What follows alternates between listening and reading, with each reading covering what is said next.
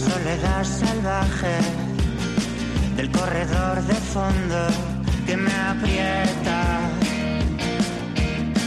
Acariciar tu imagen. Y arrancamos nuestro Vizcaya Juega de hoy, como siempre en el espacio de Malda Bikes para hablar de ciclismo. Beñat, ¿qué tal Arracha León? Arracha León, compañero, pues con ganas. ¿no? Esta es una semana que también es muy del, del ciclismo, Sí. por todo lo que arrastran las grandes vueltas y porque tenemos la primera del año y porque yo creo que eso hace que mucha gente esté más pendiente de lo que puede estar de costumbre. No solo los que estamos ahí viendo todas las carreras, todo lo que nos pongan y todo lo que nos den, sino también ese aficionado más eh, casual que aprovecha estas grandes vueltas para acercarse y después, en otros momentos incluso, pues oye, le puede servir como trampolín para quedarse ya para siempre Para con nuestro deporte. Claro. Y Sugaicha Ayuso, Malda Bikes, ¿qué tal Arracha León? Arracha León, muy bien. Hoy, hoy hablamos de clásicas eh, por partida triple, podemos decir, ¿no? El, el tiempo de las clásicas siempre está, pero viene otra clásica, que es el Giro, Sí, sí. y luego sí. nuestro invitado. Pues sí, dos clásicos y dos grandes. ¿eh? Giro de Italia, no cabe duda que en el mundo de la bicicleta, pues lo conoce todo el mundo. ¿Y quién no conoce al gran Manolo? Manolo Saiz, buenos días, buenas tardes, perdona. Hola, buenas tardes. Bueno, Manolo, ahora que, que viene el Giro, tú como buen aficionado y grandísimo profesional del ciclismo, ya tendrás ya preparada un poquito tu porra pers- personal, ¿no? Un poquito los, los candidatos a la victoria. Bueno, vamos a ver, ¿no? Siempre se piensa quiénes son los candidatos. Lo que pasa es que es un giro, digamos, un poco abierto porque prácticamente todos los grandes favoritos nunca han ganado. Entonces, eh, eh, digamos un poco que, que es más difícil o no ves un corredor con una, con una, excepto a Carapaz, que ya ganó el Giro de Italia, que lo ha hecho muy bien durante todo el tiempo, pues no le ves que, que tenga la, la entereza suficiente o tiene que demostrar esa entereza para poderlo ganar, ¿no? Pero bueno, digamos que tanto Landa como Almeida, como, como otros varios corredores, pues siempre van a tener esa oportunidad de poder luchar por la victoria. Yo quería, Manolo, contarle a los oyentes un poco la, la génesis, ¿no? De cómo se nos ocurrió hacer esta entrevista y es porque, ¿verdad, Sugaich? Eh, muchos de los Sí. que pasaban por aquí, los pupilos, eh, pues que pasaban por aquí nos hablaban, ¿no? De, de sus tiempos como ciclistas, Pues sí. han pasado por aquí, eh, pues gente como Eduardo Chozas, por ejemplo, y siempre nos hablaba de eso, ¿no? De, bueno, es que hemos tenido, tuvimos a Manolo Sáez, un innovador. Eh, al final, Manolo, también eso es algo que, ha quedado, ¿no? Eh, has quedado como uno de los innovadores que ha tenido este deporte. Pues sí, es algo de agradecer, ¿no? Porque realmente eh, que todo el día estén hablando de ti y que lo hagan para decir que innovaste en el mundo del ciclismo, que lo hiciste dar un paso hacia adelante, que, que, bueno, pues el otro día no sé dónde leía también en un periódico que decían que, prácticamente desde que yo me he ido que no se ha avanzado nada ni ni en las luchas por los calendarios ni en los ni en las digamos un poco las conversaciones entre organizadores y equipos. No se ha modificado el acuerdo paritario el que, que tenemos todavía en el mundo del ciclismo con, con los ciclistas.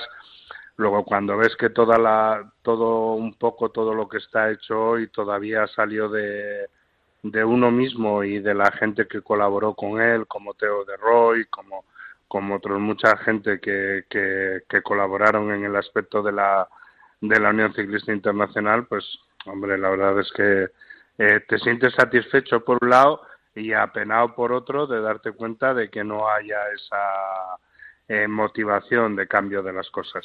¿Por qué crees que les cuesta tanto a los equipos, digamos, eh, ganar su, su puesto o, o pelear por lo que eh, les corresponde o les corresponde normalmente a los equipos en, en otras disciplinas deportivas? Eh, yo creo que principalmente porque cada uno vive lo suyo, no se mezcla nada en lo demás, los equipos han hecho mucho más individualistas y, y siempre piensan, si yo estoy así, deja a los demás, ¿no?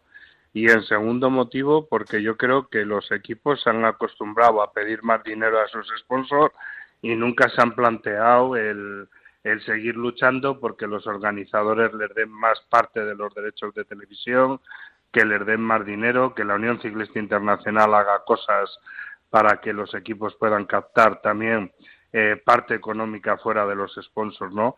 Al final ha sido para mí una palabra clave que es la acomodación, la acomodación individual y la acomodación de pedir al tuyo porque es más fácil pedir al tuyo que no, que no luchar por lo que te corresponde, ¿no? Eh, bueno, yo ahora estaba dándole un poquito vueltas a todo este, este lío, ¿no? De, que me venía a la cabeza. Eh, bueno, no sé, yo tengo la sensación de que en este momento el, el World Tour se ha vuelto un poquito un negocio, sobre todo para la UCI, porque muchísimos equipos eh, bueno, necesitan eh, grandes sponsores, un esfuerzo terrible, pero que luego realmente en algunos corredores no se, no se ve reflejado ¿no? esa digamos gratificación o bueno en sueldos etcétera o en calendarios no ¿Cómo, ves tú un poquito de la forma que, de cómo está estructurada? Porque realmente no, la, idea inicial que, tú tenías, yo no estoy, no estoy muy seguro de que se esté llevando pues eh, al 100% como, como en, inicio era, ¿no? No, que yo tenía y otra gente, ¿no? En aquellos tiempos el Consejo de Ciclismo Profesional lo formaba y lo dirigía Heimberg Bruggen, había gente como Gimondi, como Mers, como Adorni, como Miguel Indurain, como Jean-Marie Leblanc, como Castellano por parte del Giro de Italia y teníamos una idea de, digamos, de, no, no de elitismo ni de exclusividad, ¿no? Pero sí que hubiese eh, no más de 120, 130 días de competición de que, de que fuesen tan exclusivos que fuese una motivación importante para los equipos y para los corredores participar en ello, ¿no? Yo creo que el World Tour ha crecido sobre todo en muchísimos números de carreras.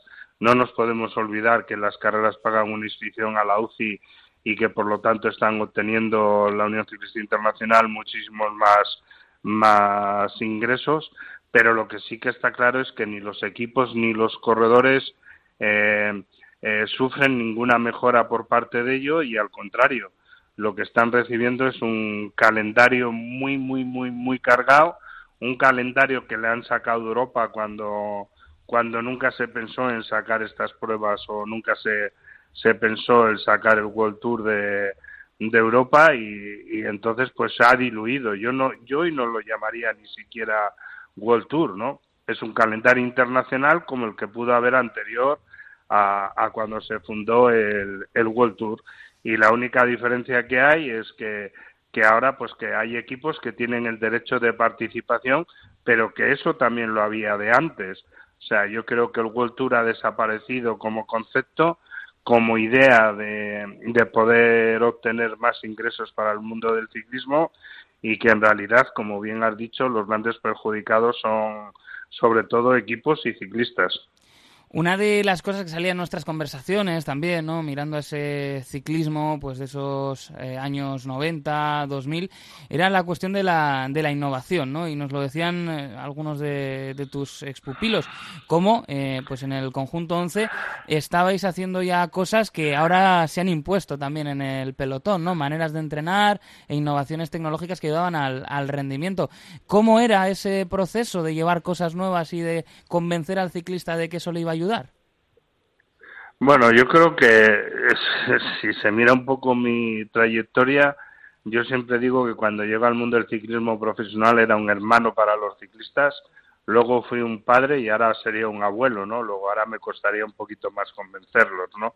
Pero tuve la suerte de llegar al mundo del ciclismo profesional con una edad muy joven y entonces los ciclistas te sabían escuchar y tú tenías que poner en práctica lo que yo había estudiado en el INEF y las cosas que yo pensaba cómo tenían que, ser el mundo del ciclismo, ¿no? Yo ahora me doy cuenta que hablan de vatios, me da igual, antes hablábamos en frecuencia cardíaca porque no existían los vatios, cuando en, en mi última parte ya empezamos a utilizar también los vatios como entrenamientos, empezamos a utilizar las subidas y los desarrollos como si fuese un gimnasio de, pesas y todo eso se sigue haciendo. Lo que me extraña es que los preparadores de ahora se crean ellos que lo han inventado ellos. Eso sí que me extraña, porque desde el año 80 y algo en el que yo llevaba practicando todas esas cosas, pues hombre, eh, ha dejado ha dejado mucho tiempo, ¿no? Yo también traía cosas de lo antiguo, porque hay que decirlo, ¿no? Para mí una base de entrenamiento muy importante era el transmoto y el transmoto no es algo que, innovo yo, sino que antiguamente se utilizaba la Berni para hacer transmoto en competiciones y por lo tanto también se utilizaba más esporádicamente en el entrenamiento, ¿no? Lo que ocurre es que yo lo traigo, digamos, mucho más de lleno, ¿no? Y hay innovaciones, pues no sé, ¿no? Como el hacer rodillo después de la competición, el hacer rodillo después de los entrenamientos, pues que, eh, que ahora también viene, que se creen que lo han sacado ellos y sin embargo, pues que desde los años 90, pues que está ahí y hay muchas anécdotas, ¿no? Como Pantani, por ejemplo, un día me viene y me dice, Manolo, me los vas a matar, ¿cómo les haces hacer rodillo después de, de la competición, ¿no? Entonces, pues bueno, digamos que todo eso surge mediante conversaciones. Yo siempre digo que tenía mucha costumbre de pasar por las habitaciones después de la competición y tumbarme en la cama con el corredor, ¿no? Entonces, cuando uno se tumba en la cama y está a la misma altura que el corredor, el corredor entiende que no le estás hablando desde una posición elevada, sino que le estás hablando de tú a tú y es mucho más fácil convencerle de las cosas. Y encima, pues bueno, eh, ya desde la cantera, ¿no? Yo recuerdo en mis tiempos mozos, eh, de la época del equipo Iberdrola, que era uno de los filiales de la ONCE, y en la zona del Goyerri, en Guipúzcoa, solía haber eh, algún que otro corredor, entre ellos Joaquín Rodríguez Purito, y, me acuerdo que hablaban con una ilusión y, un hambre de bicicleta, y, les veías que pasaban a profesionales, y, es que eran ya unos corredores, digamos, ya con un nivel ya bueno, ya desde inicio, y eso se hace desde un trabajo de base, digamos, ¿no? Al final, y es posible que igual falte eso en este momento, ¿no? A, nivel un poquito de, equipos pues que pueda, podamos ver de, segunda, ¿no? Bueno, yo creo que también las cosas un poco van cambiando, ¿no? Antes, por ejemplo, no había el que la policía te cortase cuando llevabas dos minutos perdidos. Había muchos temas en que los corredores eh, tenían que encontrar la motivación para poder estar delante, para no llegar a 14 minutos o a 15 minutos, porque eso hacía feo, ¿no? y luego ya en concreto todos los equipos de formación, como era el Iberdrola, como era el Reynolds, como era eh, el Kaiku, como, como ha habido tantos equipos que eran de formación, se preocupaban mucho de formar al ciclista para el futuro y no tanto para el presente, ¿no? Y curiosamente, formándolos para el futuro, eran corredores que, que ganaban muchísimas carreras, ¿no? Ahora, si tú te pones a pensar las carreras que los equipos suman de profesionales cuando pasan, prácticamente no hay ninguna. O sea, es tú, tú te encuentras un corredor que ha ganado dos carreras y piensa que tiene el derecho a ganar a profesional, de pasar a profesionales, ¿no? Mientras que antes el corredor se formaba porque se formaba, ayudaba a sus compañeros y no obstante acababa el año con ocho, con diez, con doce victorias, porque al mismo tiempo también los, el resto de los corredores le, le ayudaban a ello. Y entonces ellos también veían que había un futuro, ¿no? Hoy en día el ciclista eh, no ve tanto las puertas abiertas a poder pasar a profesionales como entonces lo veían, porque, claro, yo iba, por ejemplo, a ver muchísimas carreras y hablaba con los corredores y les decía, ¿qué tal? ¿Cómo vas? Pues, ¿qué tal vas este año? ¿Cómo estás haciendo las cosas? Eh, ¿Qué piensas de cara al futuro? pues eh, quizá un poco les sometía a un interrogatorio para darme cuenta qué mentalidad iban teniendo y hacia dónde luego podíamos dirigirlos en, el futuro. Sí, porque yo, por ejemplo, la sensación que, yo tengo o que yo he visto ¿no? dentro del, del, mundo este del, ciclismo profesional, bueno, yo estoy como auxiliar, pero sí que, sí que veía o, o tenía la sensación de que Ahora eh, se prioriza o los corredores están ocecaos en sus vatios, están todo el día enganchados a los vatios, pero falta un poquito, un poquito la, no sé, ese el mentor, ¿no? Que, que, les pueda enseñar un poquito el oficio, que les aconseje, les diga, pues como bien tú decías, ¿no? Paciencia, hay que hacer esto así. En ese aspecto igual un poquito, ¿no? Vemos que está un poquito cojo, ¿no? El tema. Bueno, yo, yo creo que más que cojo lo que está es que se está haciendo una sociedad muy individualista, ¿no?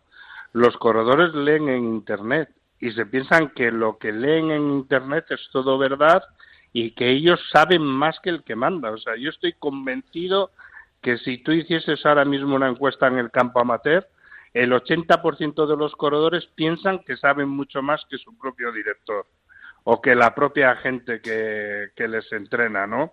Y eso sí que es un problema, la auto la autoenseñanza o, o la eh, el autoalimentación de conocimientos que no lo saben transformar. Cuando tú haces un transmoto, por ejemplo, hay que saber por qué lo haces, qué día y cuándo y para qué lo haces, ¿no? El corredor no, el corredor ahora amateur lee que se hace una hora de transmoto y ellos hacen una hora de transmoto, pero no saben ni cómo hacerlo, ni cuándo hacerlo, ni, ni para qué hacerlo, ¿no? Entonces, eh, ellos oyen hablar de vatios y, entonces hablan ellos de vatios. Ellos oyen hablar de crisis y hablan de crisis. Ellos oyen hablar de, de, que mueven 500 vatios y todo el mundo se cree que mueve 500 vatios, ¿no? Eh, eh, vamos a ver, yo he tenido corredores que han sido primeras figuras como Zule, como Yalaber, como Lano, como muchísima gente de esta, y para pasar de 400 y poco vatios eh, eh, era prácticamente imposible o muy difícil, ¿no? Ahora te dicen, no, han alcanzado un pico, no, se mueven 800 vatios, es imposible mover 800 vatios. Han podido alcanzar en un segundo 800 vatios, pero no mover durante un minuto 800 vatios. Y entonces, pues todas esas cosas el corredor no las asimila y como él las lee, las transforma o las quiere transformar a su realidad y yo diría que sueñan más que practican. Manolo, después de todo y después de lo vivido, ¿qué papel eh, juega el ciclismo en tu día a día? Bueno, pues ahora mismo de espectador, eh, sí que es verdad que mantengo reuniones algunas veces pues para intentar buscar o captar algún tipo de sponsor y, y bueno, ahora estoy en la creación de una plataforma de NFTs eh, de un marketplace exclusivo para el mundo del ciclismo. Pues bueno, siempre siempre lo hay. Por ejemplo, lo que no por ejemplo, voy a ver todos los días el Giro de Italia, lo mismo que he visto todos los días el Tour de Romandía o sigo viendo todas las carreras y cuando puedo pues me sigo desplazando a ver carreras de aficionados o, o de juveniles porque es algo que me gusta, que me atrae y que me gusta ver si tenemos más o menos futuro. Yo creo que es lo que nos va a quedar, ¿no? De este ratito de charla es el amor al ciclismo que está fuera de toda duda. Así que Manolo Saiz, muchas gracias por haber estado con nosotros esta tarde. No, gracias a vosotros por acordaros de mí. De verdad que es una satisfacción el que el que lo hayáis hecho y, y poder hablar aunque solo sea 10 minutos del mundo del ciclismo, efectivamente para mí es pasión y alegría. Muchas gracias. Muchas gracias, Manolo. Muy bien, muchas gracias a vosotros.